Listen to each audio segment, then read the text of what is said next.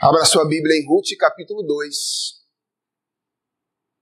E nós vamos trabalhar com esta parte da narrativa nesta ocasião. Vamos avançar um pouquinho na história do livro de Ruth. Ruth, capítulo 2. Farei a leitura, peço que você acompanhe atentamente a leitura da palavra do nosso Deus.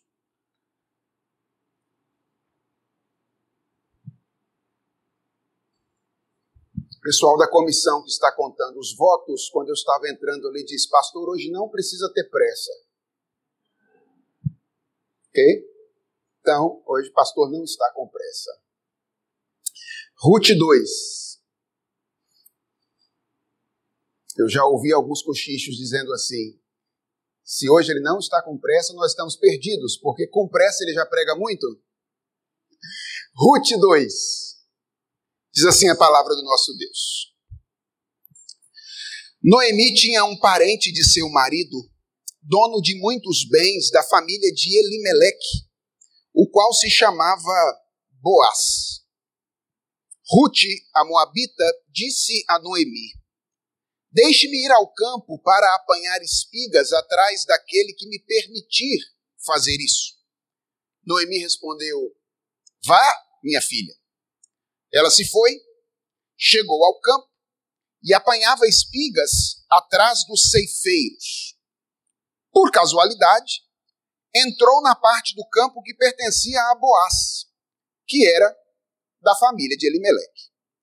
Eis que Boaz veio de Belém e disse aos, aos ceifeiros: Que o Senhor esteja com vocês. E eles responderam: Que o Senhor o abençoe. Depois Boaz perguntou ao servo encarregado dos ceifeiros: De quem é essa moça? O servo respondeu: Essa é a moça moabita que veio com Noemi da terra de Moabe. Ela me pediu que a deixasse recolher espigas e ajuntá-las entre os feixes após os ceifeiros. Assim, ela veio e ficou aqui desde a manhã até agora. Só parou um pouco para descansar no abrigo. Então Boaz disse a Ruth: Escute, minha filha, você não precisa ir colher em outro campo, nem se afastar daqui. Fique aqui com as minhas servas. Fique atenta ao campo onde forem colher e vá atrás delas. Eu dei ordem aos servos para que não toquem em você. Quando você ficar com sede, vá até as vasilhas e beba da água que os servos tiraram. Então Ruth se inclinou e, encostando o rosto no chão, disse a Boaz: Por que o senhor está me favorecendo e se importa comigo se eu sou uma estrangeira? Boaz respondeu: Já me contaram tudo o que você fez pela sua sogra depois que você perdeu o marido. Sei que você deixou o pai, mãe e a terra onde nasceu e veio para um povo que antes disso você não conhecia. O Senhor lhe pague pelo bem que você fez. Que você receba uma grande recompensa do Senhor, Deus de Israel, sob cujas asas você veio buscar refúgio. Então Ruth disse: Meu caro Senhor, você está me favorecendo muito, pois me consolou e falou ao coração desta sua serva, e eu nem mesmo sou como uma das suas servas. Na hora de comer, Boaz disse a Ruth: Venha para cá e coma do pão, mole o seu bocado no vinho. Ela se sentou ao lado dos ceifeiros e Boaz lhe deu grãos tostados de cereais. Ela comeu até ficar satisfeita e ainda sobrou. Quando ela se levantou para ir apanhar espigas, Boaz deu esta ordem aos seus servos: Deixem que ela apanhe espigas até no meio dos feixes, e não sejam rudes com ela. Tirem também algumas espigas dos feixes e deixem cair, para que elas apanhem e não a repreendam. E assim, Ruth esteve apanhando espigas naquele campo até de tarde. Depois, debulhou o que havia apanhado e foi quase 20 litros de cevada. Ela pegou o cereal e voltou para a cidade, e a sogra viu quanto de cereal ela havia conseguido apanhar. Ruth também deu para a sogra a comida que lhe havia sobrado, depois que ela comeu, até ficar satisfeita. Então Noemi perguntou: Onde você foi colher hoje? Onde trabalhou? Bendito seja aquele que acolheu você com tanta generosidade. E Ruth contou à sua sogra onde havia trabalhado e acrescentou: O nome do homem com quem trabalhei hoje é Boaz. Então Noemi disse à sua nora: Que ele seja abençoado pelo Senhor Deus, que não deixou de ser bondoso nem para com os vivos, nem para com os mortos. E Noemi acrescentou: Esse homem é nosso parente chegado e um dos nossos resgatadores. Então Ruth, a Moabita, disse: Ele também me disse que eu posso continuar com os servos dele até que eles terminem de fazer a colheita. E Noemi respondeu: É melhor mesmo que você vá com as servas dele, minha filha. No outro campo, poderiam maltratar você. Assim, Ruth ficou na companhia das servas de Boaz para apanhar espigas, até que a colheita da cevada e do trigo se acabou. E continuou morando com a sua sogra. Vamos falar com Deus mais uma vez, irmãos. Senhor, nós carecemos de Ti, de maneira muito especial, porque estamos diante da Tua palavra. Nós queremos te pedir, Senhor, fala com o Teu povo nesta noite. Ensina-nos, ó Deus, aquilo que todos nós precisamos aprender para o nosso bem, mas, sobretudo, para a glória do Teu nome. É a oração que nós te fazemos em nome de Jesus. Amém. Irmãos, na última mensagem, nós vimos que uma visão correta sobre Deus é extremamente importante para a nossa vida cristã, especialmente para a maneira como nós experimentamos as dificuldades da nossa vida. De um lado, nós precisamos saber que Deus é governador soberano e justo. Mas nós também precisamos guardar no coração a verdade de que esse Deus é misericordioso e compassivo. Nós vimos isso quando nós refletimos sobre a segunda parte do capítulo 1, que trata do retorno de Noemi para Belém. E eu procurei enfatizar naquela ocasião que esse retorno de Noemi revela várias coisas a respeito da nossa relação com Deus. Ele revela, por exemplo, como nós somos inconstantes e tendentes ao utilitarismo. Quando Deus nos disciplina, nós fugimos. Quando Deus nos abençoa, então nós nos aproximamos. Esse retorno revela como nós somos tendentes a perder de vistas a misericórdia de Deus quando nós estamos sendo disciplinados por Ele. Nós afirmamos a soberania, nós afirmamos o controle, nós afirmamos a justiça, mas nós nem sempre nos lembramos que o Deus da justiça é o Deus da misericórdia. E nós vimos que isso pode gerar amargura no nosso coração, como gerou no coração de Noemi. E essa amargura tende a afetar a nossa compreensão da vida e nos deixar confusos a ponto da gente acreditar que coisas temporais como casamento e família e não Deus são a nossa fonte de segurança e de sentido. Isso que aconteceu com Noemi pode e costuma acontecer com todos nós. Mas eu também procurei enfatizar naquela ocasião como esse retorno de Noemi, acompanhada por Ruth, revela o tamanho da misericórdia de Deus. Nós vimos como Deus alcança e traz de volta para casa a filha desgarrada, apesar de toda a amargura e confusão na qual ela está envolvida. E vimos como Deus transforma em filha aquela que não fosse a sua misericórdia nunca se tornaria filha de Deus. Hoje eu quero mostrar para você que existe outra verdade sobre Deus que faz toda a diferença na nossa vida. E essa verdade é a de que, para além de misericordioso, Deus é bom. Deus é justo, mas Deus também é misericordioso e bom. E nós veremos que essa bondade do Senhor se manifesta por meio da sua providência.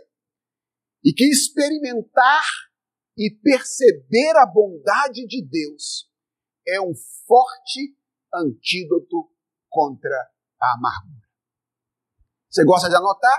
Então tá aí as frases, estão aí as frases centrais do sermão. Nós vamos aprender que Deus é bom. Que a bondade de Deus se manifesta em sua providência. E que quando nós experimentamos e percebemos a bondade de Deus, nós temos um remédio fortíssimo contra a amargura no nosso coração. Vamos começar vendo a providência de Deus no capítulo 2. Ruth, capítulo 1, termina com uma informação meio estanque. A informação de que Noemi e Ruth chegaram a Belém no começo da colheita da cevada. Ruth, capítulo 2, começa com outra informação aparentemente estanque. Noemi tinha um parente do seu marido, dono de muitos bens, da família de Elimeleque, o qual se chamava Boaz.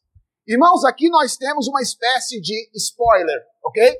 Nós que somos leitores do livro, estamos sendo informados aqui de alguma coisa que Ruth desconhecia completamente a essa altura da história. Ruth havia saído de Moabe informada de que Noemi não tinha parentes que pudesse resgatá-las. A pergunta é: será que Noemi tinha se esquecido de Boaz? É uma possibilidade. A amargura às vezes nos faz esquecer das manifestações da misericórdia de Deus. Mas não é a única. Talvez Boaz fosse casado quando Noemi saiu de Belém em direção a Moabe. Ele era comprometido e Noemi não sabia que Boaz estivesse livre. Pode ser que ele tivesse ficado viúvo. Nós não sabemos. O que nós sabemos é que Ruth não tinha ideia de que ela tinha um possível resgatador. Algo que nos chama muita atenção aqui neste capítulo é que o encontro entre Boaz e Ruth, ele vai ser narrado logo nos primeiros versículos do capítulo 2.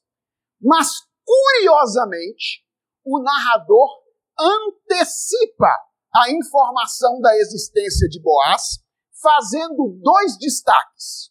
Quais são eles? Primeiro, o destaque de que Boaz era um homem rico. Ele era um homem dono de muitos bens. E o segundo destaque é que ele era parente de Noemi. Aliás, há certa redundância nessa afirmação aí no verso primeiro. Ele diz isso duas vezes. Noemi tinha um parente de seu marido, dono de muitos bens, da família de Elimeleque. Percebe como é que tem uma ênfase aqui no fato de que Boaz era parente de Noemi? Esses dois destaques, quem era Boaz e qual era a sua riqueza, elas dizem respeito às condições necessárias para que Boaz fosse o resgatador. Por que, que o narrador antecipa a existência desse homem se ele já vai contar o encontro entre eles? Irmãos, eu creio que um dos objetivos, talvez o principal deles, é chamar a nossa atenção para o fato de que Deus está providencialmente ativo nessa história. Aliás, a providência de Deus é a grande ênfase do narrador quando ele relata o primeiro encontro entre Ruth e Boaz. Vejamos esse relato nos próximos versículos. O texto diz que de volta, ou o texto não diz isso, mas de volta a Belém, Noemi e Ruth tinham um problema imediato para resolver. Qual era o problema? Elas eram duas mulheres sozinhas e elas tinham que conseguir comida. Esse era o problema imediato. Elas precisavam comer. E agora sim, o verso 2 nos diz que Ruth então se dispõe a fazer alguma coisa para resolver este problema imediato que ela e Noemi tinham. Considere comigo alguns detalhes que nós encontramos aqui nesse verso de número 2. Primeiro, Ruth é tratada aqui por um título que pode ter um tom meio pejorativo com o qual ela é tratada ao longo de todo o livro. Ela é chamada aqui de a Moabita. Esse é o primeiro detalhe para o qual você precisa estar atento. Segundo detalhe do verso 2 é que Ruth é um grande exemplo de responsabilidade e de humildade. Irmãos, Ruth era uma mulher trabalhadora. O texto mostra isso de maneira muito clara. Ela estava longe da sua terra, talvez a sua sogra contasse mais facilmente com a simpatia das pessoas em Belém e, consequentemente, talvez ela tivesse muito mais chance de obter alimento se ela, Noemi, fosse à busca. Mas Ruth não permite que a sua sogra faça isso. É ela quem vai. Afinal de contas, esse era um trabalho pesado. E então Ruth resolve fazer esse trabalho, não apenas por ela, mas também pela sua sogra. Isso é quase um milagre, não é verdade? Ruth é uma mulher trabalhadora, uma mulher responsável. E Ruth é uma mulher humilde. Perceba, ela pede permissão para ir. Ela pede permissão. E ela não sai cheia de direitos, embora, como estrangeira, ela tivesse alguns, como nós vamos ver daqui a pouco. Ao invés disso, ela diz que apanharia espigas atrás daquele que lhe permitisse fazer isso. E aqui nós temos uma frase belíssima. Literalmente, o que o narrador diz é: atrás daquele diante de quem eu achar graça. Eu vou catar espigas diante daquele que for gracioso para comigo. Ruth era uma mulher humilde. Ela sabia que era carente da graça, da misericórdia, da bondade das pessoas. E considere, em terceiro lugar, ainda nesse verso, aquilo que Ruth diz que vai fazer. Ela diz que vai apanhar espigas. Essa é uma expressão que nos remete a uma lei que existia em Israel naqueles dias, que era conhecida como a lei da respiga, que é anunciada no livro de Levítico, no capítulo 19, versos 9 e 10, com as seguintes palavras. Se você tiver com a sua Bíblia, dê uma olhada em Levítico, capítulo 19, versos 9 e 10. O texto diz assim: Vejam a lei que tinha Israel. Quando você fizer a colheita da sua terra, será uma ordem para os proprietários de terra. Não colha totalmente o canto do seu campo, nem volte para recolher as espigas caídas. Olha, olha a ordem Israel. Não podia recolher o canto do campo, e depois que você passasse as espigas caídas, não podia voltar para buscar. Não seja rigoroso demais ao fazer a colheita da sua vinha, nem volte para recolher as uvas que tiverem caído no chão. Deixe-as para os pobres e estrangeiros. Eu sou o Senhor, o Deus de vocês. O que é que dizia a lei da respiga? Dizia que quando alguém ia colher o seu campo, ele não podia colher os campos, os cantos, e aquela parte que caísse por ocasião da primeira colheita não podia ser pegada. Por quê? Porque as pessoas que tinham necessidade, os pobres e os estrangeiros, tinham aquilo como a parte dada pelo próprio Deus para que elas pudessem manter a sua vida. Veja os traços da providência de Deus em relação a Noemi e Ruth. O texto, lá do capítulo 1, no finalzinho, diz que elas chegaram a Belém no tempo da colheita. Era o lugar certo, na hora certa. Se elas tivessem ido para outro lugar, elas possivelmente não encontrariam leis que estimulavam aquilo que acontece neste capítulo. E se elas tivessem chegado neste lugar em outro momento, elas não encontrariam as condições adequadas para que a lei pudesse ser colocada em prática. Era a providência de Deus muito antes de Noemi e Ruth existirem, trabalhando para propiciar aquilo que haveria de acontecer na vida delas no capítulo de número 2. Mas isso não é tudo, irmãos. Porque a existência de uma lei não é a garantia do seu cumprimento. As pessoas precisam decidir cumprir a lei. E lembrem-se que esse era o tempo dos juízes. Um tempo em que cada um fazia o que parecia bem aos seus próprios olhos. Dependendo do campo em que Ruth chegasse naquela ocasião, ela poderia ser proibida de respigar apesar da existência da lei, porque as, as pessoas faziam pouco caso da lei de Deus. E cá para nós, esse era o menor tipo de maldade que poderia acontecer com uma mulher que fosse respigar naquela ocasião. Depois, na sua casa, leia Juízes capítulo 19 e você vai perceber o tipo de coisa que homens maus estavam dispostos a fazer com mulheres indefesas naquela ocasião. Mas vejam o que dizem os versos seguintes, os versos 3 a 5. E reparem na maneira como o autor registra os fatos aqui. O texto diz assim: Ela se foi, chegou ao campo e apanhava espigas atrás dos ceifeiros. E preste atenção nessa expressão. Por casualidade, ou seja, por acaso, ela entrou na parte do campo que pertencia a Boaz, que era da família de Elimeleque. Você lembra que eu disse que o autor de Ruth tem algumas características importantes que a gente pode ver ao longo do livro? Não, se lembra? E uma delas é o apreço que ele tem pela ironia. Por acaso, Ruth foi parar no campo de Elimeleque. E ele continua. Veja outra expressão. Eis que Boaz veio de Belém e disse aos ceifeiros: Que o Senhor esteja com vocês. E eles responderam: Que o Senhor o abençoe. E depois Boaz perguntou ao servo encarregado dos ceifeiros: De quem é essa moça?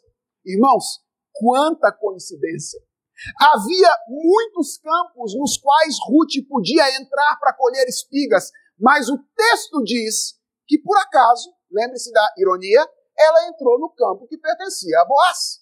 Veja, Boaz podia estar na cidade, na casa dele naquele dia, ou então supervisionando algum outro campo, mas, por acaso, ele tinha saído de Belém e ido para aquele campo naquela ocasião. Certamente havia outras pessoas pobres colhendo o campo naquele dia, mas por acaso Boaz olhou para aquela moça e perguntou para o seu servo: Quem é essa moça que está aí colhendo? Irmãos, nenhuma dessas coisas é coincidência. Nenhuma delas aconteceu por acaso. Todas elas eram obras da providência de Deus, montando o cenário para o cumprimento do seu plano. Plano este que é permeado, encharcado da sua bondade. E é a bondade de Deus que nos salta aos olhos na segunda parte desse texto, que descreve o primeiro encontro entre Ruth e Boaz.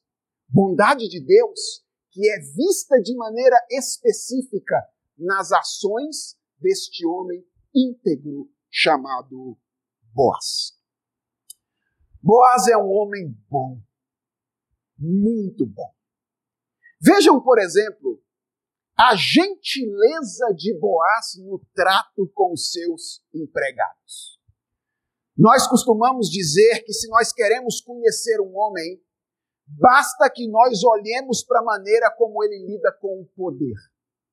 Basta que nós consideremos o modo como ele trata aquelas pessoas que, por alguma razão, têm menos visibilidade, menos recursos, menos influências do que ele, principalmente para aquelas pessoas que estão debaixo da sua autoridade. Quer conhecer um homem, o caráter de um homem, então olha para a maneira como ele trata aquelas pessoas que estão socialmente debaixo dele. O texto descreve a chegada de Boaz no campo, no verso de número 4. E ele nos mostra um homem que possui uma relação de respeito e de mútua consideração para com seus funcionários. Ele os bendiz quando chega lá. E ele recebe dos seus funcionários palavras de bênção. Ele bendiz os seus funcionários, os seus funcionários o bendizem. O verso 14 descreve o momento da refeição, o momento da comida. E vocês sabem, patrão não costuma comer com o empregado. Mas aqui não. Nós temos Boaz sentado à mesa, comendo com seus funcionários, compartilhando daquele momento significativo com eles. Boaz era um homem rico, mas preste atenção, ele não estava entre aqueles que, por serem ricos, tratam os outros de modo diferente. Ele é gentil para com seus empregados. Perceba a gentileza de Boaz no trato com Ruth.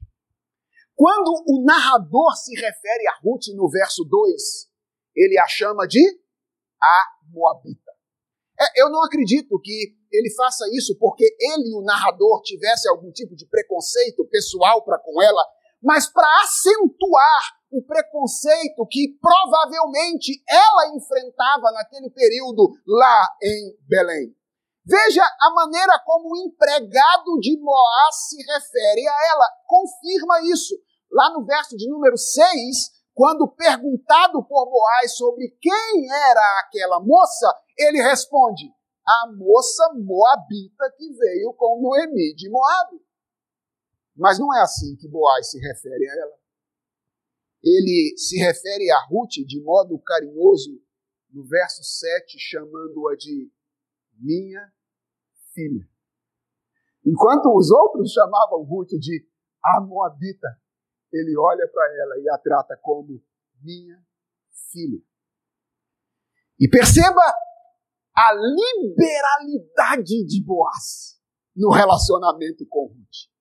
Vejam quantos atos de bondade. De início, lê aí, você lê aí no verso de número 8, na primeira parte, ele permite que ela colha no seu campo.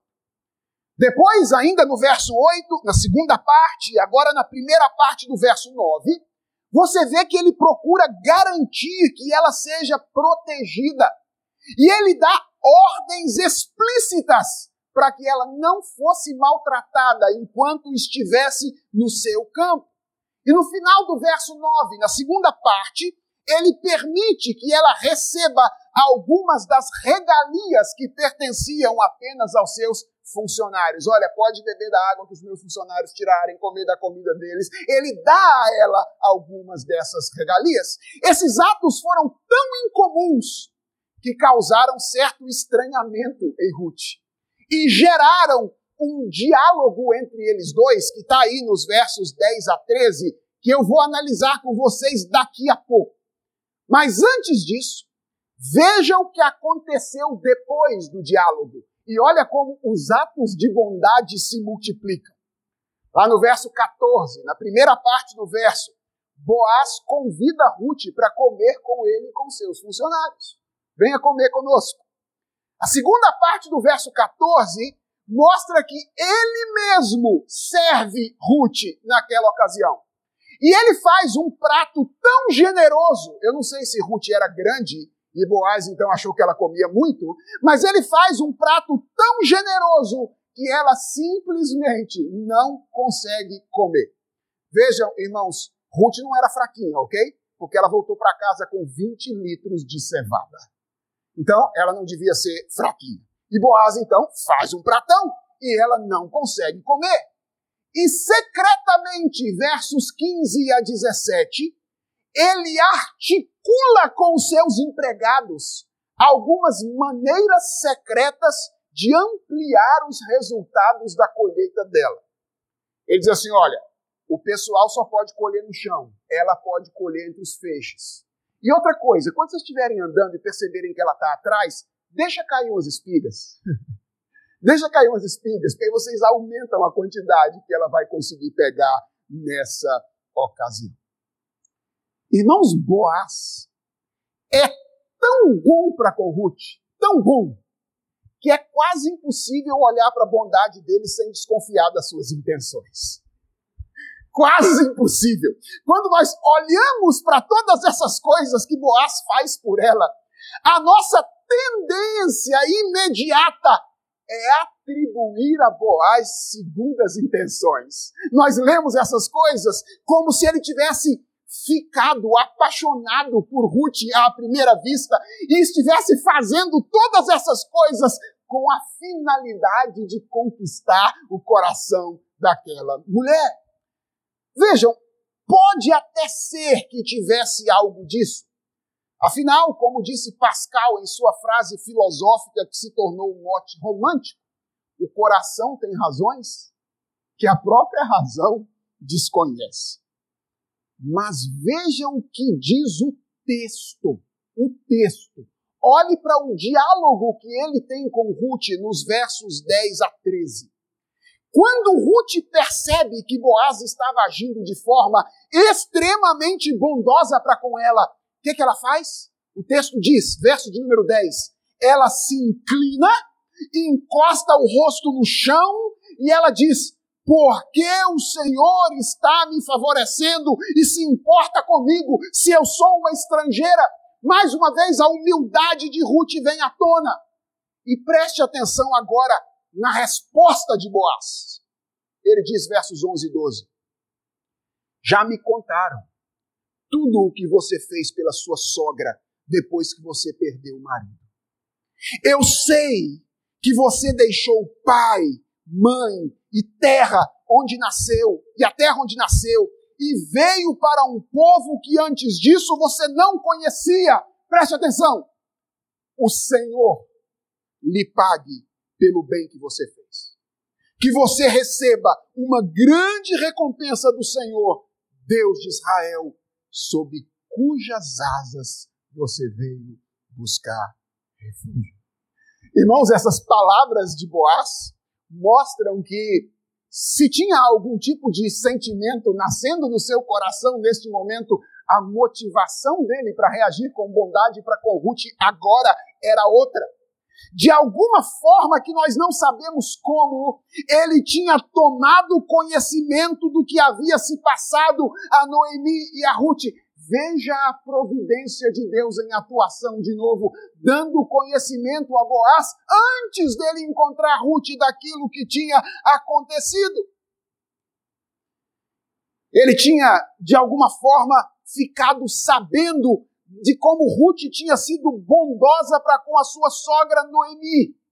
E agora, preste atenção, ele se vê na obrigação de ser bondoso para com ela também. E o mais interessante para mim, irmãos, é que Boaz não se vê como fonte da bondade, mas ele se vê como um instrumento dela. A fonte era o Senhor. Boaz está dizendo: olha, você veio buscar refúgio debaixo das asas do Senhor. Você tomou uma decisão que é a melhor decisão que alguém pode tomar na sua vida, e eu quero ser o instrumento através do qual a bondade do Senhor vai alcançar você e se manifestar na sua vida e na vida da sua sogra. A fonte era Deus. Ele se via apenas como um canal através do qual a bondade do Senhor estava chegando até e a pergunta é: o que que essa bondade produz? O texto diz que depois do dia cheio de trabalho, Ruth volta para casa. E ela não chega de mãos vazias, de mão abanando. Ela chega trazendo perto de 20 litros de cevada e uma marmitinha sobra do pratinho do almoço. É isso que diz aí o verso de número 18. Quando Noemi bate os olhos nos 20 litros de cevada e na marmitinha que ela não tinha conseguido comer, ela fica espantada. 20 litros de cevada respingando. E então ela pergunta: Onde você foi colher hoje? Onde trabalhou? E preste atenção nessas palavras. É a amargurada Noemi. Aquela mesma mulher que antes tinha dito: Não me chamem Noemi, chamem-me amarga, porque Deus tornou a minha vida em amargura. Eu fui cheia e eu voltei vazia. Ela agora está dizendo: Bendito seja aquele que acolheu você com tanta generosidade. Vejam que aqui já é possível perceber algo diferente na postura de Noemi. Aqui já é possível perceber. Quando Ruth pediu a ela autorização para sair naquele dia de manhã, ela simplesmente disse: Vai, minha filha. Sem nenhuma bênção. Sem dizer que Deus abençoe você sem dizer que Deus faça prosperar o seu trabalho. Ela simplesmente disse: Vá, minha filha. Agora, ela está bem dizendo a um homem desconhecido, desejando que este homem seja abençoado pelo Senhor. Veja como é que a gente já consegue perceber a mudança aqui. E o texto continua dizendo que Ruth conta então à sua sogra onde ela havia trabalhado e ela acrescenta, verso de número 19, o nome do homem com quem trabalhei hoje é Boaz. E quando Noemi ouve essas palavras, a ficha cai. E se cumpre na vida de Noemi aquilo que o salmista diz a respeito de si mesmo no Salmo de número 30. Tornaste o meu pranto em dança alegre. Tiraste o meu pano de saco e me cingiste de alegria, para que o meu espírito te cante louvores e não se cale. E ela então diz: Que ele seja abençoado pelo Senhor Deus. Não, eu não acho que Noemi disse isso aqui que ele seja abençoado pelo Senhor Deus. Eu acho que ela disse que ele seja abençoado pelo Senhor Deus. E preste atenção. O que ela havia dito sobre Deus antes? Eu fui cheia e tornei vazia. Deus tornou a minha vida amarga. Que ela diz agora sobre Deus? Que Deus não deixou de ser bondoso nem para com os vivos, nem para com os mortos. E Noemi acrescentou: Esse homem é nosso parente chegado e um dos nossos resgatadores. Irmãos, os olhos de Noemi se abrem. Ela percebe a bondade do Senhor. E perceber a bondade do Senhor transforma o desespero de Noemi em esperança. Você vai ver que a mulher que nós vamos ver daqui para frente é outra. Isso vai ficar evidente logo no capítulo 3, quando ela, meio desajeitada, é verdade, tenta bancar o cupido para unir Ruth a Boaz. Mas a mudança começa aqui. Veja a continuidade do texto. O texto diz no verso 21 e 22: Então Ruth, a Moabita, disse: ele também me disse que eu posso continuar com os servos dele até que eles terminem de fazer a colheita. E o texto diz que Noemi respondeu. E aqui eu já não acho que ela respondeu assim também. É melhor que você vá para lá. Ela respondeu assim: hum, É melhor que você vá para lá. E que você continue colhendo no campo de Boaz. Porque Noemi não passou apenas do desespero à esperança. Ela também passou da incredulidade à fé. Antes ela era uma mulher que não cria. Deus não é bom. Deus não pode fazer nada por mim. Mas agora, depois de perceber a bondade do Senhor manifesta através de Boaz na vida de Ruth e na vida dela, ela começa a olhar para o futuro com outros olhos, porque ela está vendo Deus agir na história de uma maneira que talvez Ruth não tivesse enxergando naquela ocasião. Essas palavras de Noemi são palavras de alguém que está percebendo não apenas o que Deus está fazendo, mas são palavras de alguém que está percebendo o que Deus está para fazer no futuro. Por isso que ela diz: olha, é melhor mesmo que você continue colhendo lá. Mas preste atenção: Noemi ainda tem algo importantíssimo a aprender. Veja como termina o capítulo 2, verso 23. Assim, Ruth ficou na companhia das servas de Boaz para apanhar espigas. E ela fez isso até quando? Até que a colheita de cevada e do trigo se acabou. E como é que o texto termina? Termina dizendo: E continuou morando com a sua sogra. O que o narrador está dizendo para nós? Ele está dizendo que a colheita da cevada e do trigo terminou. Isso significa que cerca de três meses se passaram e nenhuma mudança significativa aconteceu. O que, que Noemi ainda precisava aprender? E que Deus se encarregaria de ensinar. Que Ele, Deus, não tem apenas um plano, Ele também tem um tempo. Ele não tem apenas um plano, ele também tem um tempo. E é no tempo dele que as coisas acontecem. Eu fico imaginando Noemi perguntando Ruth nesses três meses como é que havia sido o dia de trabalho. Todo dia que ela chegava em casa, eu imagino ela olhando para Ruth falando: E aí, como é que foi? Ele falou alguma coisa? Então, ele colheu um pouquinho mais perto de você hoje? Lidando com a ansiedade de ver as coisas acontecerem. Deus não tem apenas um plano, ele tem também um tempo.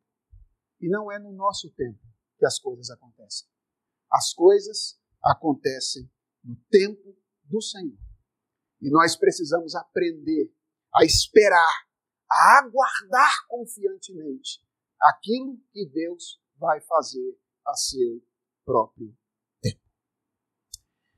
Irmãos, como é que nós podemos aplicar estas ou esta história à nossa vida em nossos dias? Eu quero encerrar a mensagem dessa noite com duas aplicações fundamentais.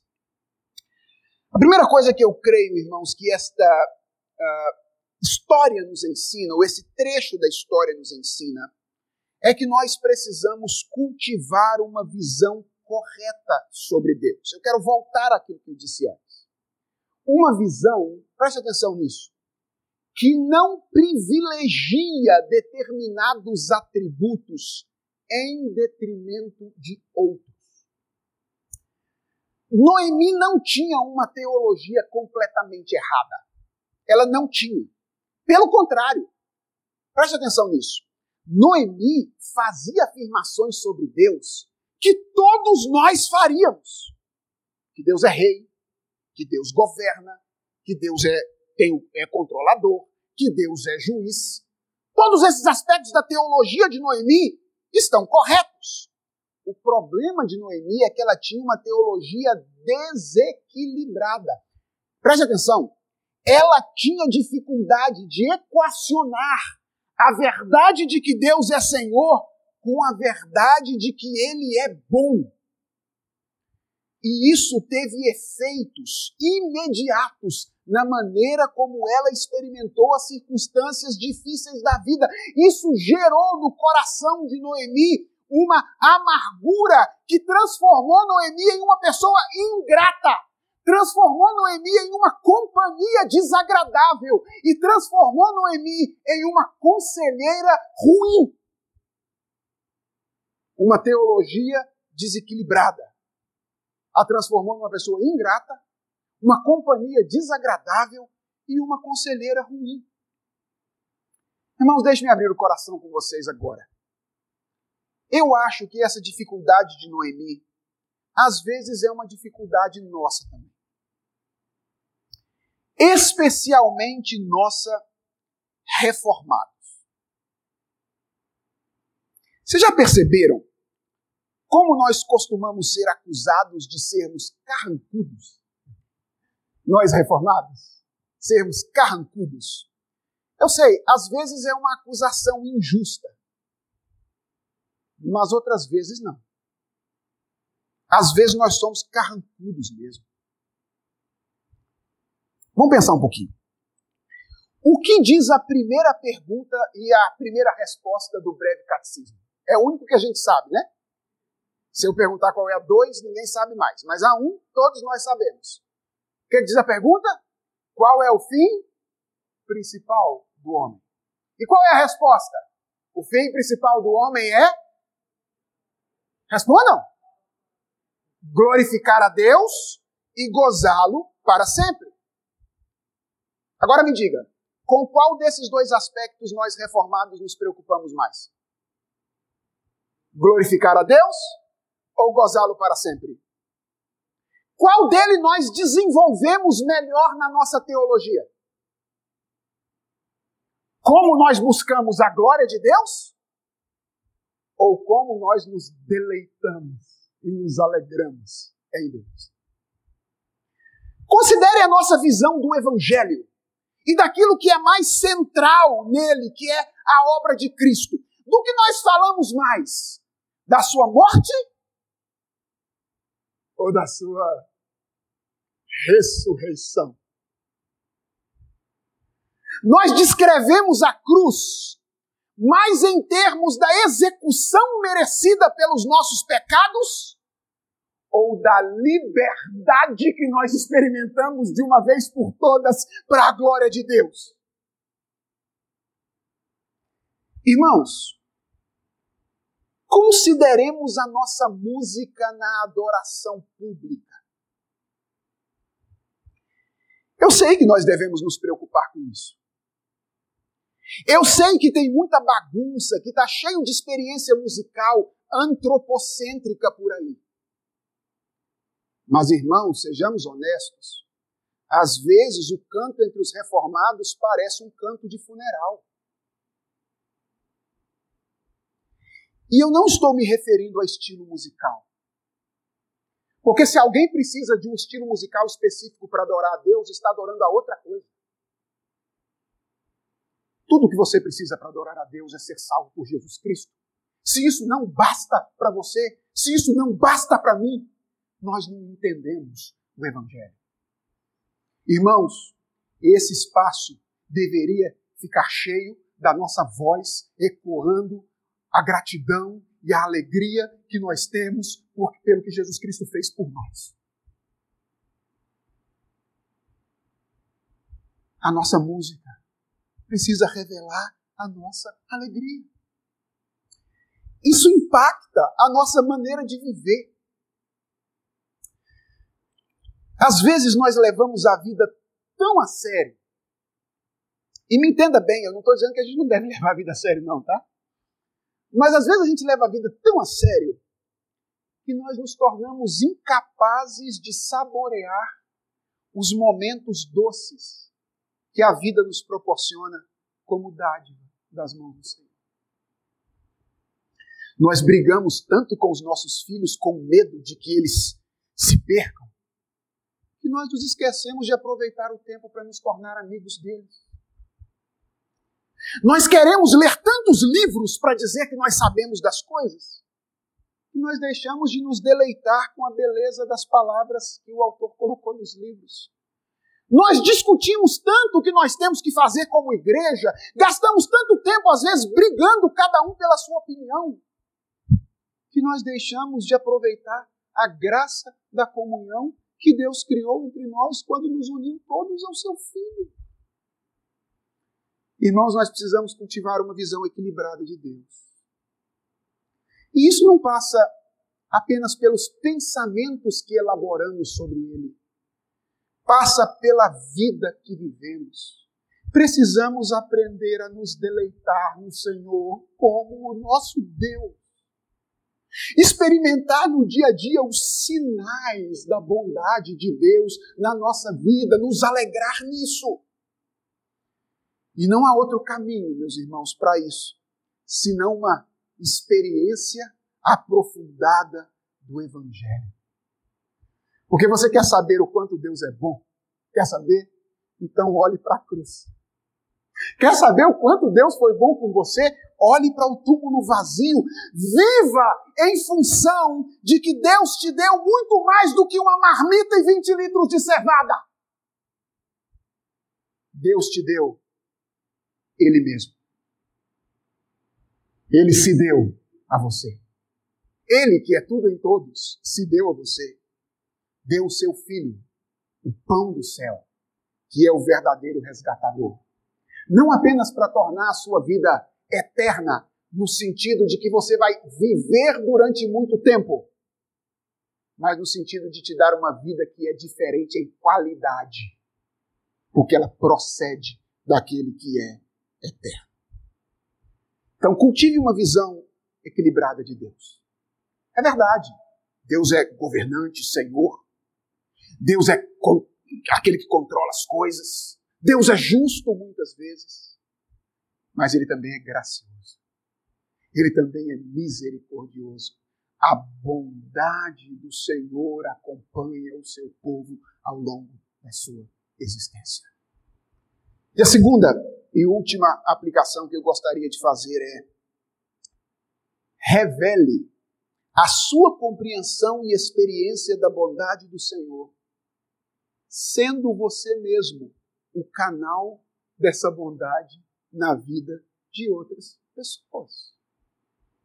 Se você experimentou a bondade de Deus, deixa eu lhe dizer uma coisa nessa noite. Com a autoridade que procede do alto, não tem desculpa. Você precisa ser bom. A bondade do Senhor precisa fluir através de você e alcançar as pessoas que estão ao seu redor. Não há nada mais ah, inconsistente do que um crente mau. Nada mais inconsistente do que um crente mau. Se você entendeu a bondade de Deus, experimentou a bondade de Deus, você precisa ser gentil e tratar as pessoas com honra, independente de quem sejam as pessoas.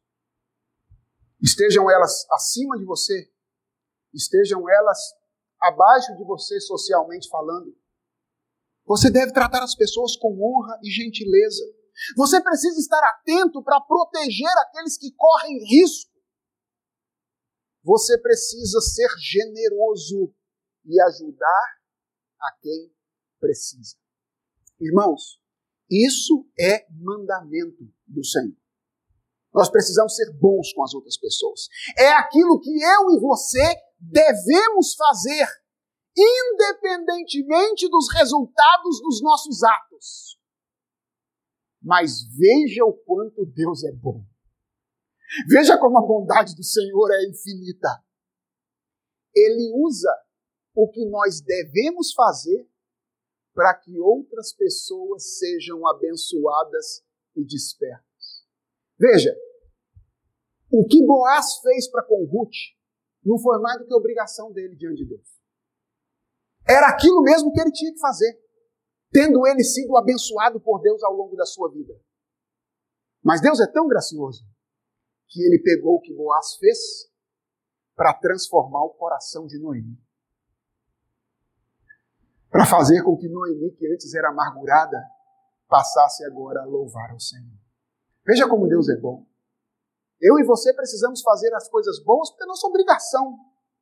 Mas às vezes, Deus usa os nossos atos de bondade, a nossa gentileza para com as pessoas, o nosso ato de serviço, o nosso movimento em direção a ajudar alguém, para que elas ou outras pessoas que contemplam aquilo possam ter o seu coração mudado e transformado na presença do Senhor.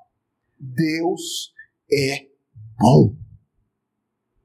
Independente do que esteja acontecendo, irmãos, Deus é bom. E a nossa vida se torna mais equilibrada e mais rica quando nós experimentamos e expressamos a bondade do Senhor. Vamos orar?